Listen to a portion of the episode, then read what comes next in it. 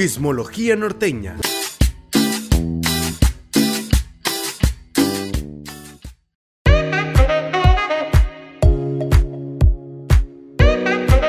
No, pues bienvenidos a un episodio más de Chismología Norteña, tirando el rol desde casa.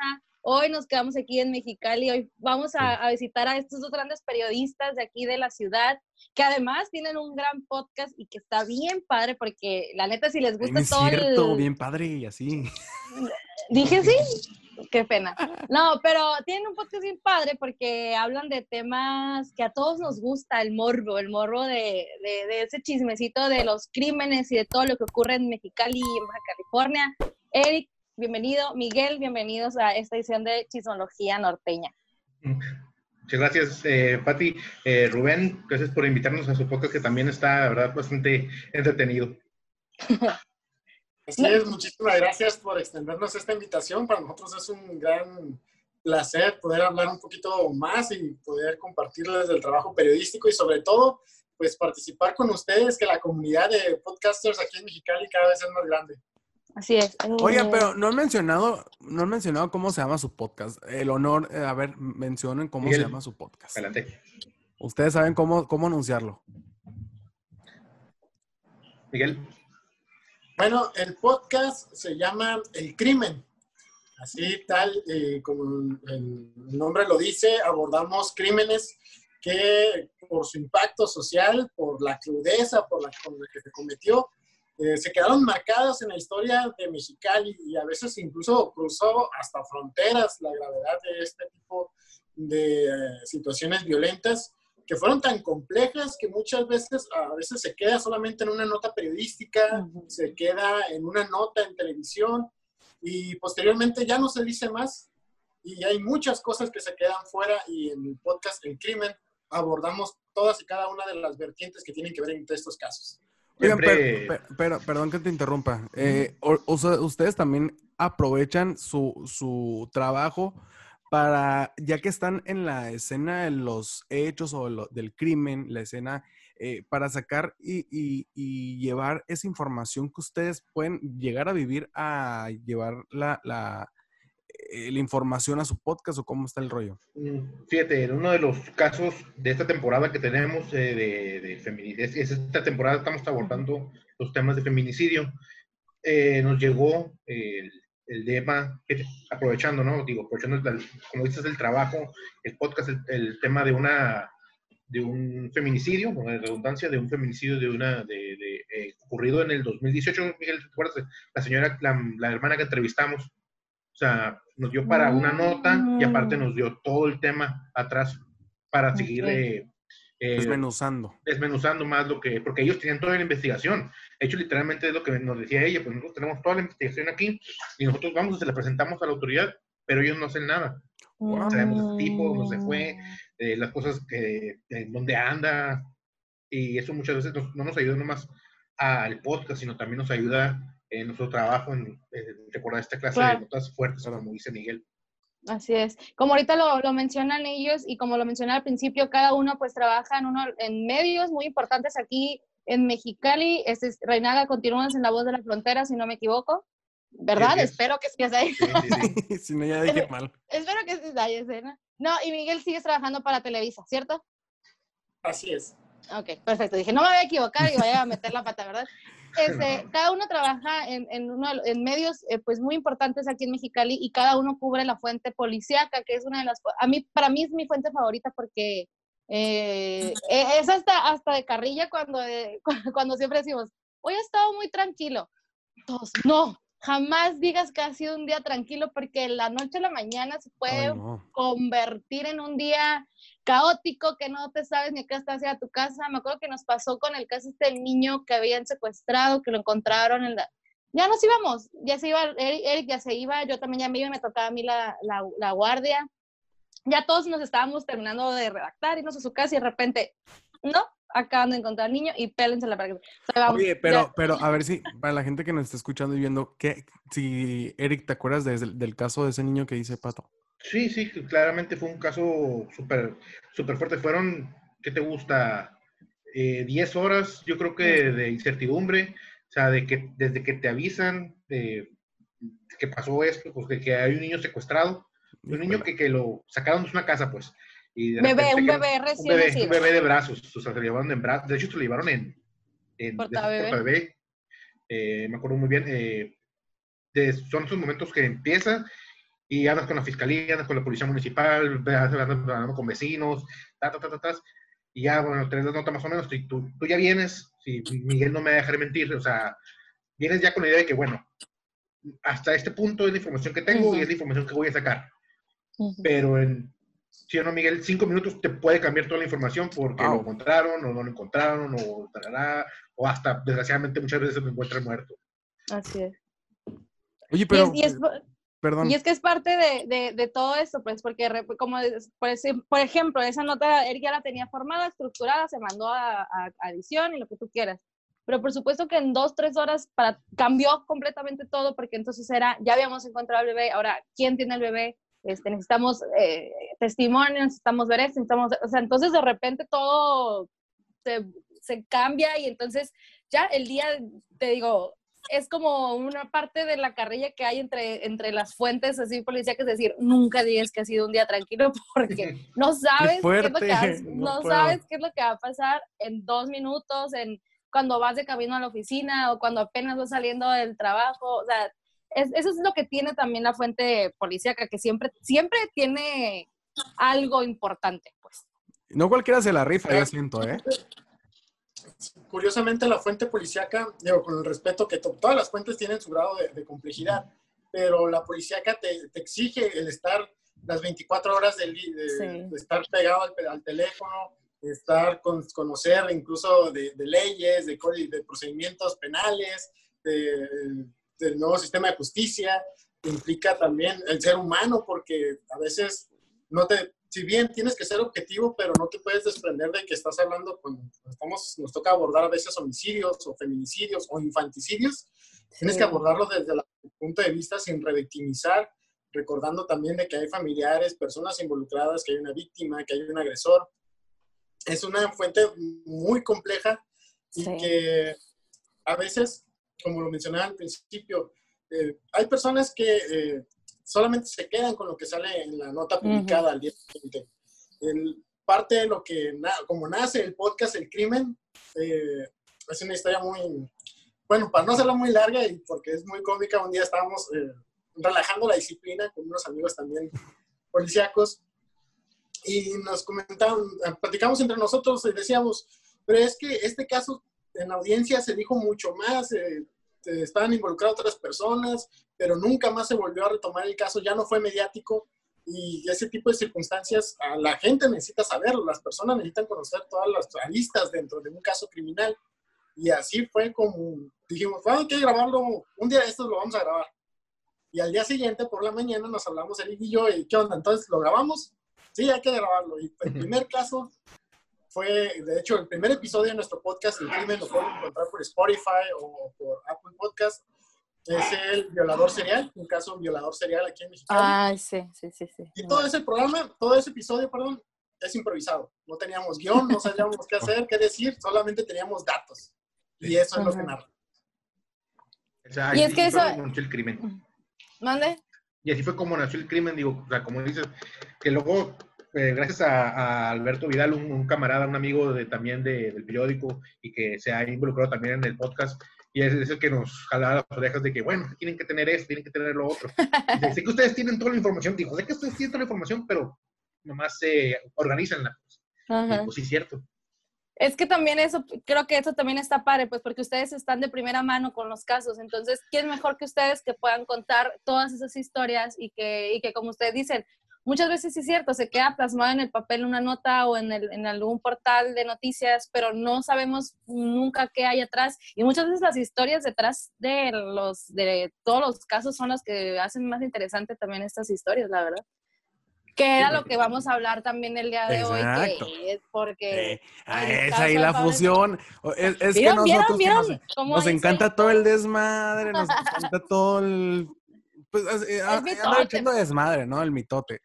Y, y miramos, así fue una idea que se nos vino así de la nada y rapidito de, a ver, acaba de salir el, en Spotify, voy a decir, acaba de salir en Netflix una serie, no sé si es miniserie, una llamarla. Sí, es Miniserie. miniserie, Es miniserie. miniserie.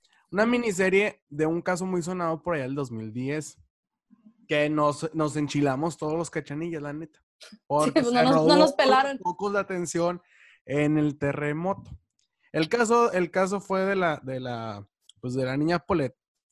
Y yo me, me- me di cuenta ahorita eh, que salió lo de la serie que fue muy, muy sonado el caso porque mucha gente sentía que estaban revictimizando o estaban lucrando con la imagen de la niña o no entendían para nada qué era lo que estaba pasando, pero sí, sí fue muy controversial. ¿Qué onda? ¿Cómo lo vieron ustedes? ¿Ya lo miraron? Eh, ¿Cuál es- fue su opinión de este, de este miniserie o fiasco? Ya no sé ni qué chingados es esa madre. Mira, a mí en lo, en lo particular, a mí no me gustó. Digo, en cuanto, dejando de lado toda la cuestión de que la producción, la capacidad actoral de los quienes aparecen en pantalla, eh, en la cuestión de la cobertura de la historia, eh, me dejó mucho que desear. Fue un caso, como bien lo dices, muy sonado, que se llevó toda la atención a- al sur del país. Acá al norte no, pues, prácticamente no pelaron a Mexicali, que pasaba por unos difíciles momentos. Y este caso deja más preguntas, siempre dejó muchas preguntas y Sí. uno esperaba a tener respuestas al ver esta, esta miniserie y solamente te Claro. dijeron todo lo que ya sabías. Ujú. Y de hecho, eh, yo, yo ya la terminé de ver y sí es cierto, o sea, te quedas pensando, o sea, qué fue con los papás, las niñeras, qué es lo que pasó. O sea, como dice Miguel, buscar todas las, que te, que te respondieran las, las, in- las incoherencias, las dudas que tenía el, el- el- el- este, este caso tan controversial, que fueron nueve días de polémica, de que no sabías dónde estaba la niña y de repente, oye, pues cómo que estaba bajo el colchón, cómo que estaba enrollada. pues. Y cosas que no te la crees, cosas que, que- que, pues, que muchas cosas viste en los medios, cosas que no abordaron de más, que como pudiste haber visto que hay una, alguna rela- alguna relación, algo que no, algo que no concordara, no sé, no, no, o sea, solo fue lo superficial del caso y como, y cosas como dice Miguel, pues que ya todos sab- sabíamos al respecto. O sea, no, no hubo nada nuevo. Yo la yo dije, la terminé de ver porque no me gusta dejar todas a medias. Claro. Pero sí, No, y sí, aparte que también son bien poquitos episodios, ¿no? Y no son tan, No tan, son no tan son tan largos largos. Ajá. Yo, por ejemplo, yo desde que la miré anunciada y miré que era algo dramatizado, desde, desde ahí perdió toda mi atención. O sea, para empezar, yo soy súper fan de los documentales. Entonces, obviamente, si a mí me vas a presentar una historia, Paulette, pues yo quisiera ver un documental acerca de todo lo que pasó y que, como dice Miguel, que me, demuest- que me muestren algo que lo que ya no sabía o que lo que ya están en, pues, en el internet o lo que tú quieras, de lo que se ha hablado mil veces.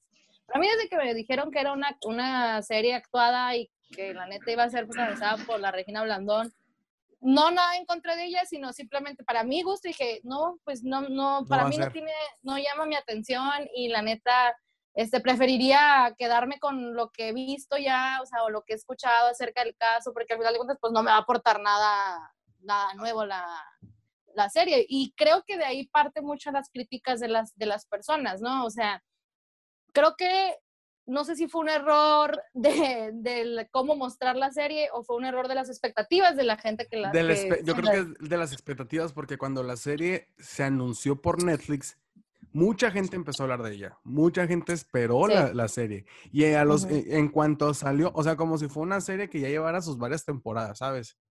Pero, pero cuando, cuando fue anunciada y ya cuando se estrenó, o sea, yo me acuerdo que pues fue la semana pasada y un chorro de gente ya estaba especulando de a la madre, ya salió esta serie, ¿qué onda? Pues Yo tú te la aventaste el primer día. sí, ¿En a lo mejor salió? por, por, por- pues hace 10 años no tenía, tenía cuántos, 13. Dos. O sea, hace 10 años era, era otro alcance de información el que yo tenía, vaya, yo Ibas naciendo. no, ya fue diferente el conocimiento que obtuve del caso, pero aún así me quedé con un chorro de dudas. O sea, no aclararon, aclararon nada, al contrario, sumaron dudas que yo ya tenía arrastrando. Pero, por ejemplo, a- ahora es donde yo digo, ustedes la- del, del podcast del crimen, ¿qué, qué expectativas o, o más bien como que qué comentarios pueden tener de, de- del caso? Ya no tanto de la serie, sino del caso. y de cómo, sobre todo, cómo se abordó en ese entonces, porque yo me acuerdo que era una novela ver todo el tema de, del caso. Y de hecho, yo siento que ya ahorita entonces, así como estás diciendo tú, de que, a ver, Netflix, ¿qué está, está empezando a hacer entonces? Netflix, ¿qué está empezando a hacer? ¿Está empezando a hacer ya series, novelas como Televisa o qué pedo? Entonces, a ver, pero por ejemplo, ¿ustedes qué, qué, qué dudas tienen? O, no, más bien desde, o sea, desde su perspectiva. ajá. Ajá. ¿Cómo creen, este, o cómo percibieron el caso en ese entonces? O sea, ¿era igual? O sea, o, fue como decir, no mames, no me puedes ver la cara de tonta. ¿Quieres ver la cara de estúpida? ¿Me quieres ver la cara de estúpida? Cuéntenos. Creo que todos nos quedamos con esa sensación cuando mm, salieron con la explicación de que siempre estuvo a un lado de la cama eso fue una bofetada a todos los mexicanos que estuvieron al pendiente del caso. En el año 2010 yo iba ingresando a la carrera de periodismo en Guadalajara. Seguimos muy puntualmente, por obvias razones, esta situación. Y hubo muchas deficiencias, incluso, bueno, ahora ya con el conocimiento que tengo como reportero de la fuente policiaca, me di cuenta que hubo muchas deficiencias en tanto cómo se abordó el caso, como desde el principio que era una simple una denuncia, cómo se fue mediatizando con, para, con fines de entretenimiento, que es algo, eh, pues es una grosería tomar una tragedia de ese índole para causar, para hacerlo entretenimiento, siendo que se revictimizó a, los involucrados y que incluso, pues, todos los espacios mediáticos, toda la, agenda eh, de la programación, todo era vertido al caso Polet. Incluso los programas de revista hablaban del caso Polet. Sí. Pues, de hecho, muchos muchos de los casos, eh, o más que nada, hablaban tirándole eh, a que era la mamá, a que la mamá, la mamá, la mamá, la mamá era, era la que estaba involucrada.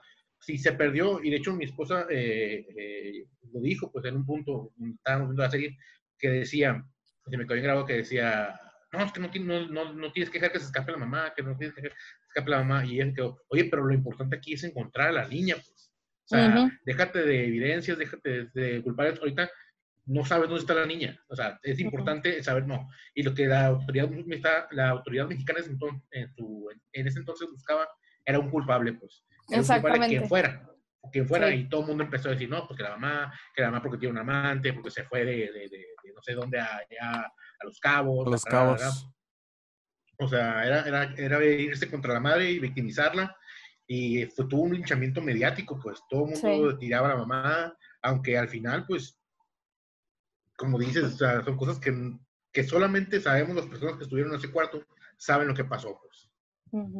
Y que a pesar de tener, bueno, y es que también, este, como les decía, a pesar de que estaba todo, pues en el caso ahí casi que puesto para que, y que todos lo estábamos viendo y que estábamos viendo que era algo este, imposible de, creer lo que nos estaban presentando. Aún así, así fue la historia y eso fue con lo que nos quedamos y las partes están libres, este, ya no se habló más del caso, el caso cerrado y la madre.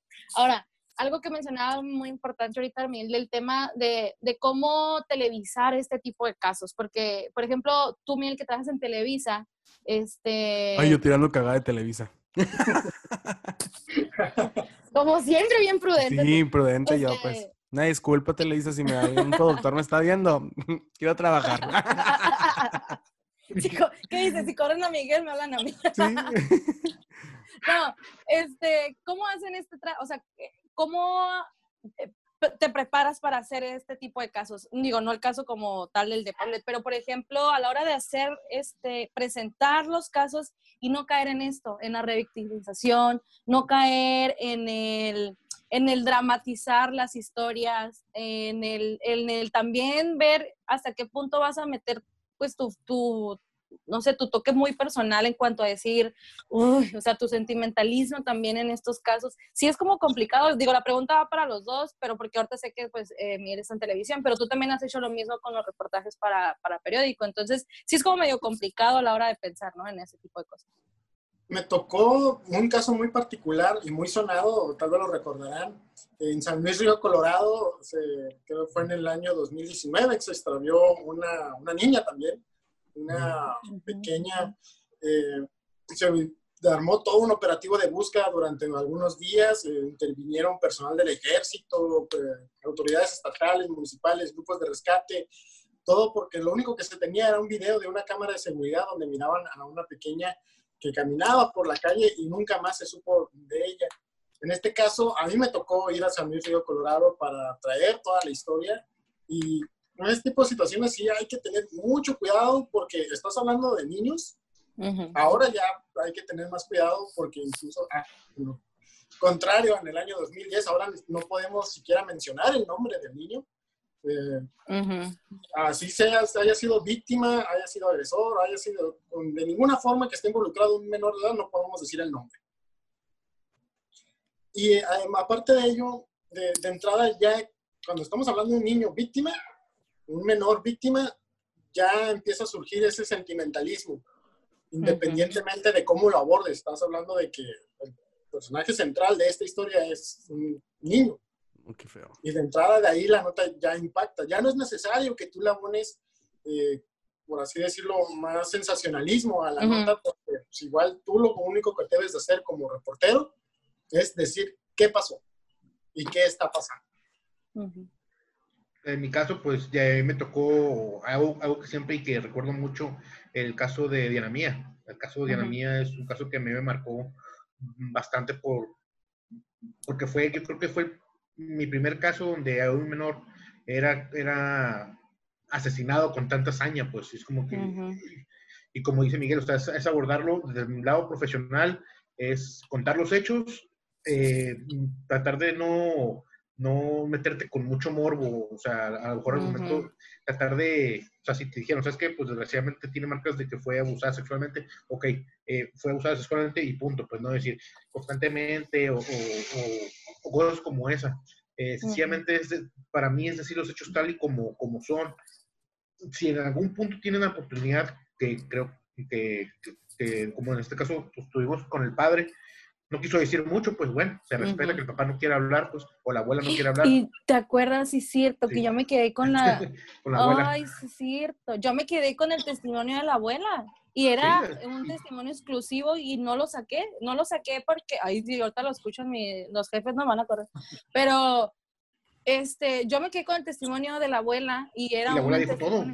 La abuela me contó todo absolutamente. Debo de tener, debo de tener el, sí estaba contigo, veníamos, estábamos Ay, qué miedo. Fíjate que en este caso, pues, lo que, o sea, ahorita actualmente sí el nombre eh, de las víctimas es muy, especialmente bueno, cuando son menores, no sé decir, pero en este caso, al no tener identidad y de repente encontrar con un nombre, es como que, pues, pues con ese vamos a tratar de dar identidad a la persona, pues, ya la mía eh, como decías, o sea, tú te quedaste con la abuela todo, todo el rato platicando y yo esperando que saliera el papá, que te platicó los dimes y diretes, yo creo que te dijo todo, todo lo que dijeron como una semana después del caso, yo creo. Sí, teníamos exclusiva perfecta porque teníamos, eh, yo la neta, es, ese día estaba la señora, estaba en el ah, velatorio del DIF, que está a un ladito de ese, a ver, ¿qué vas a decir? Ah, tengo la duda.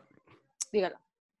¿Qué, qué, o sea, lo que la abuela te estaba diciendo era clave para, la, para, para entender mucho de, de, la situación en la cual vivía la niña o, para entender el, el, caso de al encontrar a lo mejor un culpable. Lo que pasa es que nosotros sabíamos más o menos que... Sospecha. Que, o sea, sí sabíamos que la niña pues estaba como en un hogar de maltrato por lo que había dicho la CEMEF pero no sabíamos más allá de eso. Sabíamos que no vivía su papá con ella, que su papá vivía en otra parte de la Ciudad de, México, que no me acuerdo la verdad dónde, en qué este, ciudad era. El caso es que este, yo me metí, me senté a platicar con la señora y, y, grabé la conversación, pero la grabé a escondidas. A escondidas. Porque las, ajá. Pero la señora me contó todo, o sea, me contó fechas, nombres, este, cómo había sido todo el caso y todo. Pero cuando salimos, cuando salí de ahí le dije Eric, es que no puedo sacar esta información. Porque la señora me lo dijo, este, digamos, off the record, como se dice este, comúnmente. Y ahí es cuando uno te pone en una balanza que te importa más. Porque, por supuesto, si yo me hubiera puesto a pensar en un tema periodístico, yo hubiera dicho, no, hombre, claro, sea, saco el tema y me llevo a todos los medios de calle y nos llevamos, Eric y yo nos llevamos las exclusivas, porque aparte Eric también abordó al papá saliendo del velatorio y fue el primero que abordó al papá después de que todo lo que había pasado. Y creo que lo Eric, lo Eric sí salió, pero porque ese sí lo hicimos a, con cámara, o sea, sí lo hizo con cámara, micrófono y todo. Pero ahí es donde sí te quedas y dices, uy, o sea, y lo, yo, así que muchachos, díganme si estoy haciendo las cosas mal, por favor. Y, no, sí. Qué responsabilidad. Sí, porque al final de cuentas ni siquiera se lo mencioné a mi jefe, nunca le dije a mi jefe que traía Jefe, si está escuchando esto, no haga nada, no queremos represalias con el clapato, por favor. Lo bueno que yo estoy en espectáculos. espero que no me pase nada. Pero sí, digo, sí es donde entra ahí como que la, no sé, que piensas y te pones a, a pensar qué es este, pues más importante, ¿no? Tu, lo que uno pretende informar o ser morbo nada más. Qué horrible.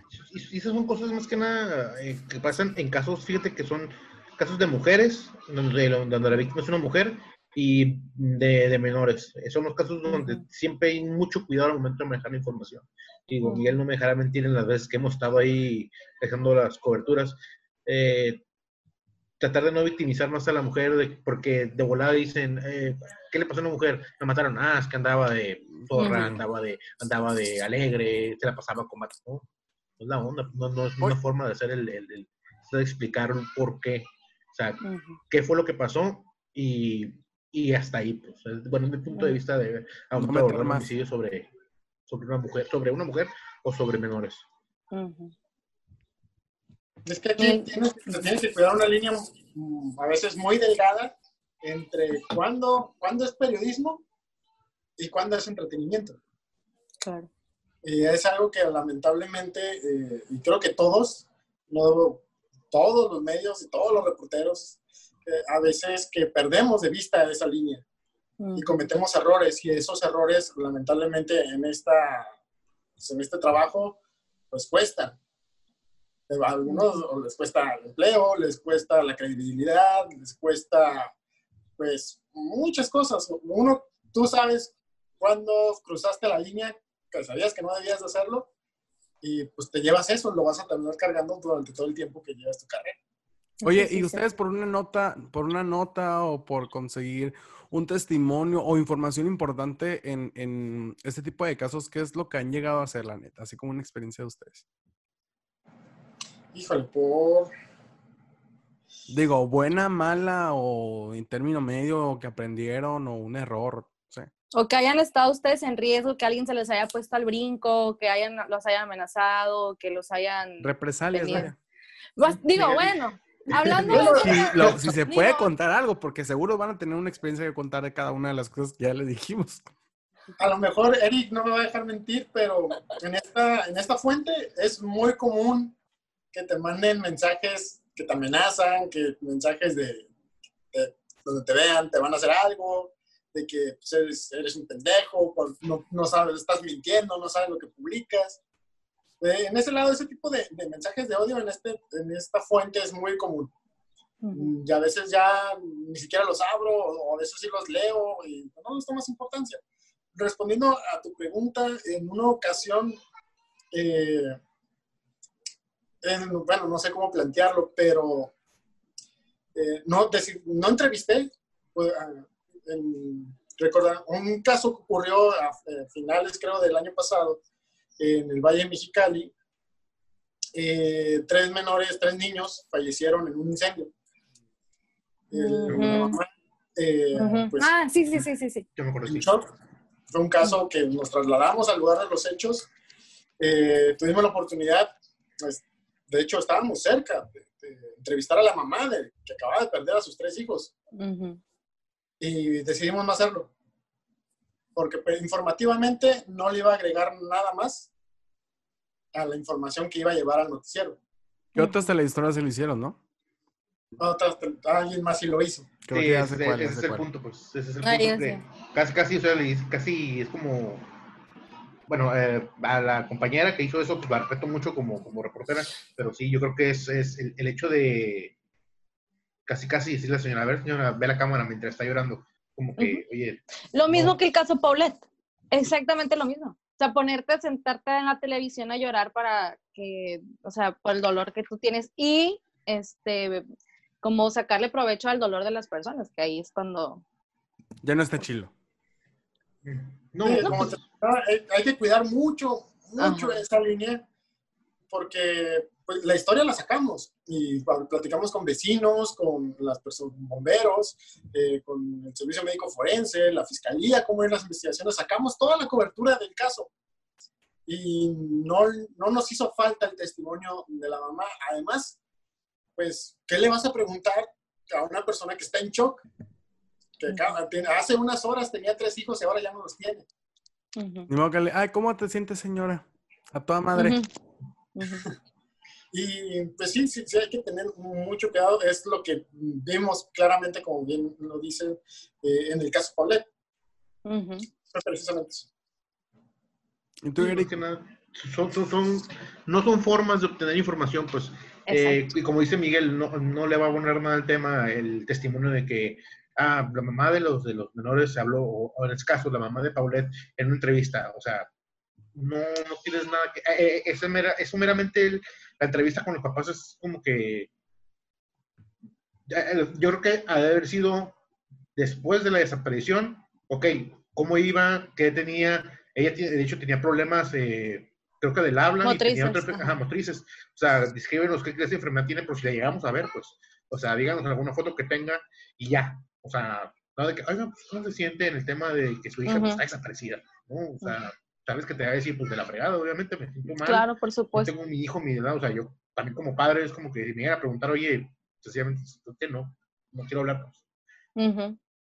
Sí, aparte que también es donde entran ahí las emociones de cada uno, pues, o sea, también, este, como, como qué te abonaría a ti informativamente y a ti como reportero, qué te abonaría también llevarte esa, esa declaración o esa exclusiva. Este, y, es muy difícil, sobre todo pues en, en, su fuente, yo creo que sí está bien, bien complicado, pero este, nos gustaría cerrar este episodio porque obviamente queremos invitarlos cuando ya podamos grabar en persona. Y tenemos muchas cosas que nos gustaría que platicáramos porque hay mucho chisme. Este, ahí los, estuvieron ahí en el ojo del huracán ustedes también, estuvieron este, metidos ahí en, en el mitotazo este, mm, en las redes sociales. Entonces, eh, me gustaría que, que, que, cortáramos este episodio para poder dejar eh, en, todavía ahí las Una segunda parte, una segunda parte. Sí, ya cuando podamos estar en persona y podamos platicar pues más a gusto de todo, de todos estos chismecitos de, del, del, mundo de la reporteada. Encantado de la vida, ¿sabes, Pato? Oigan, pues... Claro que, eh, claro que, sí, las veces que nos inviten, aquí vamos a estar. Nada, muchas gracias. Sí, gracias. Oigan, la verdad también me gustó como este punto donde incluso llevas, bueno, llevamos clases de, cómo aplicar tu ética tanto profesional y personal, de cuándo sí tienes que hacerlo, cuándo no lo tienes que hacer y cuándo crees que tú es recomendable hacer ciertas cosas, ¿no? Este, y esto va para todas las, las, las labores o profesiones, no nada más la periodística. Cuando tu trabajo, neta, a lo mejor sí vale la pena, hay veces que no, hay que, hay que aplicar ahora sí que esta ética profesional. Oigan, pues, eh, pues muchísimas gracias a ustedes. Ah, digan sus redes sociales, por favor. Miguel. Bueno, ahí me encuentran en Facebook como Miguel Galindo, en Noticieros Televisa. Es un fanpage en Instagram también, Miguel Galindo, pueden encontrar. Ahorita ya estoy teniendo más actividad en mis redes sociales porque, bueno. Es influencer, mándale el unboxing ya. En estas épocas, pues sí hay que estar ahí conectados. Sí. Ahí me encuentro como Eric Reinaga López, diagonal reportero. Y ¿qué más? En Instagram como el Reinaga. casi no El Reinaga. Oigan, y sus redes sociales de. Pero en Twitter, en Twitter también. El podcast puedes encontrarnos como el Crimen Podcast en Instagram y en Facebook también como el Crimen Podcast. Y ustedes están más en Spotify, ¿no? Así es, en Spotify, el crimen, eh, afortunadamente, ahorita hemos estado un poco calmados ahí en el podcast, pero ya próximamente vamos a, retomar actividades. La pandemia nos pegó también a nosotros la producción de contenidos, pero en Spotify nos encuentran como el Crimen Podcast, eh, también en Apple Podcast, en Google Podcast también. ¿Cuántos episodios tienen? También encontrar tenemos una temporada de ¿cuántos? Tenemos 12, 12, ah, 12 y el piloto, que es el que comentaba al principio, el que es totalmente improvisado. Entonces, tres. Ese es el del violador serial, sí. Okay. Y ahorita Pero actualmente está bueno tenemos- también ese chingado viejo desgraciado. Ay, yo ya, ya en señora yo emputada con las historias. Ese pinche plebe. No, casos muy interesantes, eh, personajes incluso ya lamentablemente emblemáticos aquí en Mexicali, el caso del Democ, eh, el caso este del violador serial, el mosquito, eh, casos de asesinatos violentos, que, se- feminicidios que movilizaron, incluso el de Valeria Ahumada, eh, todos esos casos que muchas veces las personas se quedaron, ¿qué pasó después? Ahí van a encontrar las respuestas. Así es. Pues chicos, muchísimas gracias por Pati, aceptar nuestra Tus redes invitación. sociales. Ah, ay, siempre me pones en un dilema con mis redes sociales. en Facebook soy la, eh, Pati García Reportera, en Instagram y Twitter como arroba la Patricia.